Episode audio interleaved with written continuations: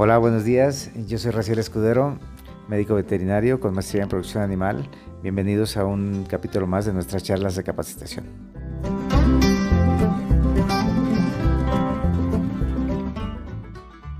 Eso es lo que tenemos que, tenemos que cuidar mucho, que aunque tú tengas o estés creando el cemental terminal aquí, que cuidar mucho tu conformación.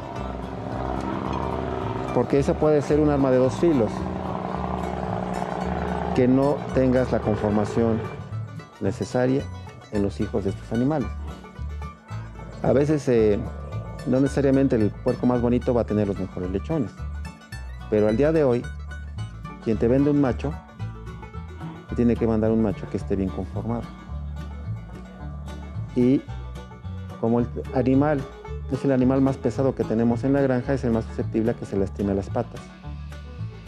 En esa área que tienen para echarse, lo ideal es que tuviera, lo ideal, arena de la que se usan en los establos, de arena sílica.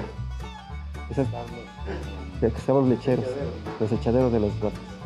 Ese es, el mejor material que tú puedes tener tú para el echadero del, macho. No tenemos acceso a ello, pues viene ya, o le metes paja o le metes acerrín.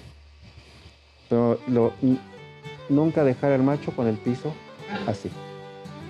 Si no, tienes, si no has tenido problemas de patas, qué bueno. Pero hay que hacer todo lo necesario para que ese macho no esté en riesgo de que se llegue a lastimar.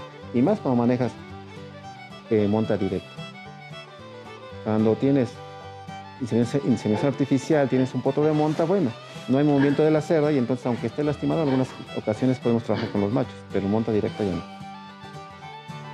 Le falta algo que, le dé mayor confort a ese animal. No está, está limpio, qué bueno. Se ve que está fresco, está a gusto. Vamos a darle todavía mayor confort. Es la mitad. Oye, a veces descuidamos a los machos y es la mitad de tu, de tu cerdo.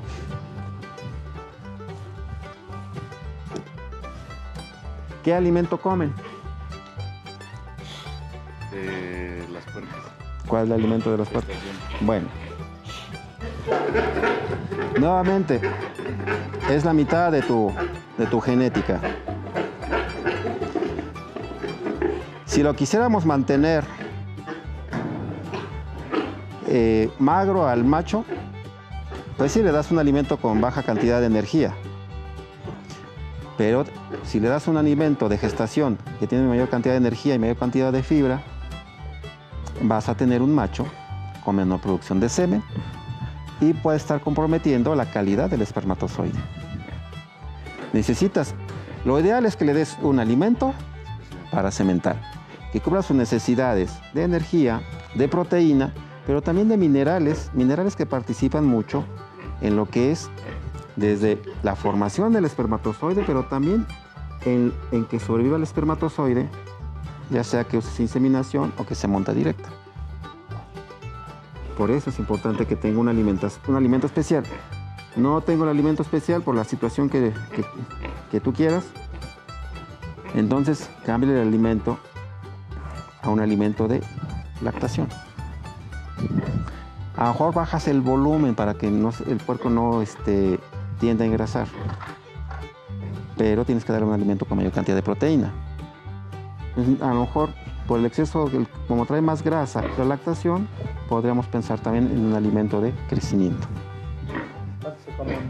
Es variable, generalmente vamos a estar jugando, dependiendo de la condición, se tiene que vigilar la condición del cerdo, entre 2 kilos hasta 2,700. Pero siempre es observar al macho, ni que esté delgado, ni que esté gordo. Aquí que este, este macho está bastante magro, por el que le alcanzamos a ver ahí en la cadera el huequito de que no está engrasado. Pero probablemente lo hemos castigado en lo que es proteína.